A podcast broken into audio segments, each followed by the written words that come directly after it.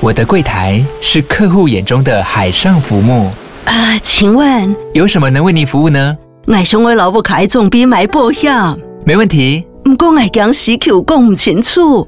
你慢慢来。办您靠岸，台银人寿一直都在，以安心、可靠、诚信、稳健为本，尊重多元，关怀弱势。因为台银人寿，我不再漂流。以上广告由台银人寿提供。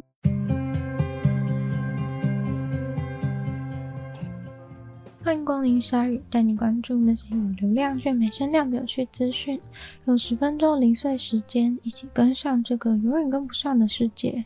制作一个精致好吃的蛋糕，往往都很费工费时间，这也是蛋糕价格居高不下的原因。但是如果可以用 3D 列印做蛋糕的话，那人人家里都可以有蛋糕工厂。哥伦比亚大学的研究团队早就想到了这点。他们决定了一个只要用七种原料就可以制成的全素起司蛋糕。虽然还不确定好不好吃，但是可以确定的是，透过 3D 列印的机器能够把起司蛋糕的原料组合起来并煮熟。结合的是另一个新的技术——镭射。这个起司蛋糕的实验成功了以后，对 3D 电影在食物组合上的贡献颇高，对研究团队的肥胖风险上的风险也颇高。不过，制造出一个精心设计的起司蛋糕食谱，给 3D 电影去制作倒的是简单，实际问题则是现在没有其他的 3D 电影食谱。这个机器确实有能力按照食谱做出食物，但首先要人编写新食谱给他做。实际到市场上贩售的时候，网络上一定要有 3D 列印的食谱给大家下载，或者是你自己要会写 3D 列印的食谱，这样在家才做得出蛋糕。但是 3D 列印在食物方面的应用，这也不是第一个。而做这个蛋糕的厉害之处，就在于那个镭射。优化镭射的使用在烹饪上面可以有很多应用，因为镭射所产生瞬间加热，举例来说，能够让面团变成烤熟的固态，在传统的烘焙上尤其重要。三 D 电音是有可能做出贵松松的舒芙蕾的，除了省时省力以外，比起手工烘焙。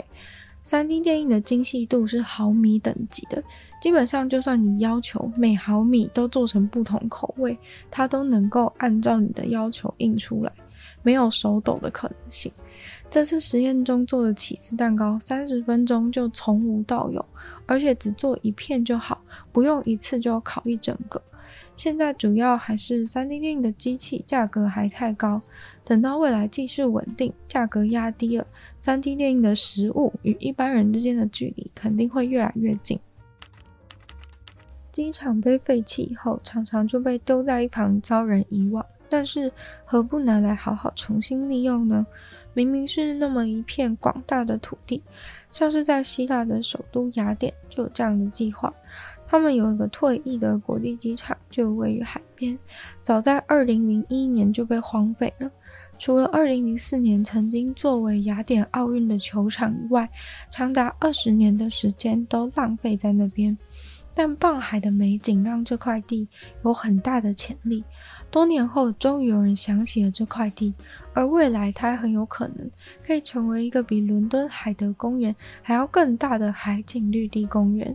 虽然现在看着生锈满满的破旧机场，可能真的很难想象，但是明年年初机场就会开始正式动工，把这个六百英亩的土地注入全新的生命。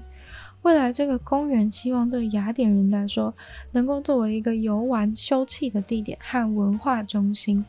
虽然绿地本身对于城市的降温意义也很重要，现在整件不同于以往，总是想要全部打掉重练，现在都不会把它一切都夷为平地，会保留部分原有的建设，并作为历史文化的遗迹。像是一九六零年代落成的这个航厦，还有沿着跑道的灯杆就会被保留。机场的跑道水泥也会重新拿来铺路，或是做成公园的长椅。整块绿地种植的植物也都是有限定是原生种。雅典现在已经开始重视气候变迁，说实话已经很晚了，他们也已经感受到了后果。随着气温不断破新高，城市里的绿地却依然少得可怜。所以这次既然要做，就要做得彻底，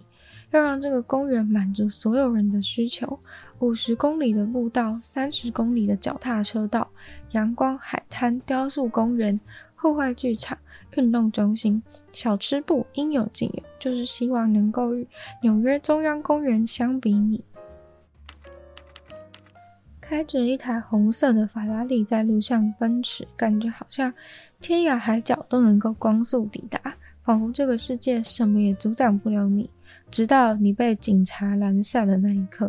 没错，跑车就算很贵，也不能违规。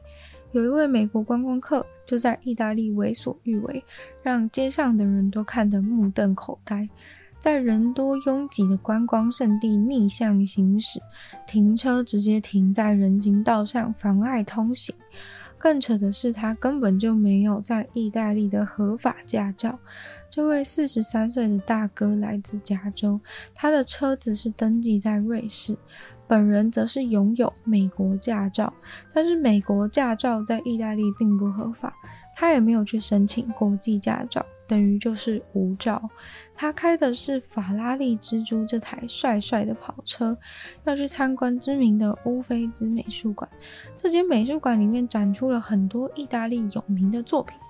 但是要去参观的不是这位，不是只有这位大爷而已，整路上呢都是要去参观的观光客。他的脱序行为严重影响到了其他用路人的权益，最后被罚了四百七十欧元。最有趣的是，这也不是第一次有观光客开车在意大利的历史景点闯祸了。今年一月，也有一位很不巧的，也是来自于美国加州的观光客，把车直接开到佛罗伦斯直线行人通行的区域，被罚了五百欧元。去年五月，则是有一位沙地男子在罗马开了一台玛莎拉蒂跑车，硬闯古城区。最好笑的是，他以为他自己是在拍电影，那种古城追逐战，直接冲下楼梯，但跑车底盘太低，硬生生的卡在阶梯上，画面滑稽到令人惊奇。最后还因为破坏古迹而遭到起诉。